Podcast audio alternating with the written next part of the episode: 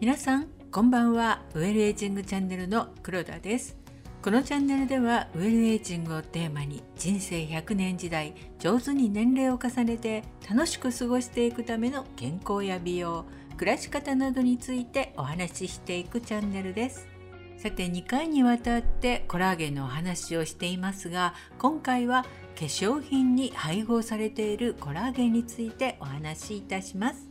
毎日のスキンケアで使う化粧品にもコラーゲンを配合したものがたくさんあります。お肌に多く存在するコラーゲンは表皮より内側にある神秘に存在しているのでそこまで浸透してコラーゲンを補ってくれるのかなと思ってしまいがちですが実はそうではないんです。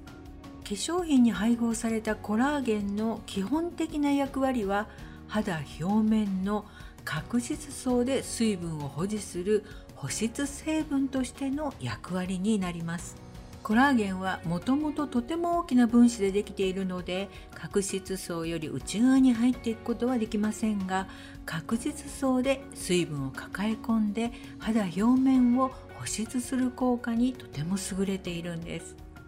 粧品に配合できる主なコラーゲンの種類には水溶性コラーゲンや加水分解コラーゲンなどがありますそれぞれ加工法によって呼び方が変わりその分子の大きさによって働き方が異なるんです水溶性コラーゲンは本来水に溶けにくい性質のコラーゲンを低温でゆっくり溶かすことで構造を壊さずに得ることができたものなんですね。水溶性コラーゲンは分子が大きいので肌の表面上に膜を作って水分の蒸発を防ぐ保水に優れた働きをします。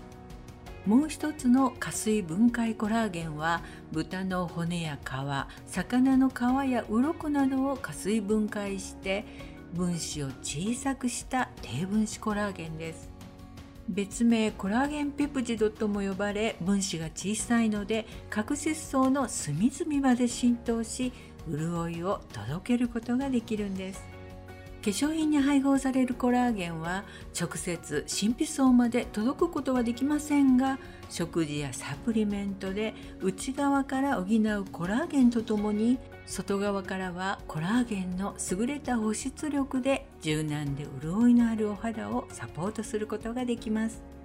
お肌の神秘層のコラーゲンは年齢的な衰えによって少しずつ減っていきますがその他にもダメージを与える大きな要因として紫外線があります。年中降り注ぐ波長の長い紫外線は肌の神秘層まで届いてコラーゲンを破壊し保湿力も衰えさせシワやたるみの原因になります。同じ年齢でも紫外線を浴びる機会が多い人はそうでない人に比べてシワができやすいので季節を問わず日焼け止めは忘れずに使用しましょう。ということで今回は化粧品に配合されているコラーゲンについてお話しいたしました。次回は太らないお酒の飲み方についてお話ししたいと思います。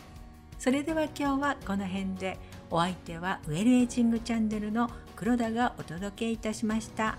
今日もお聴きいただきありがとうございます。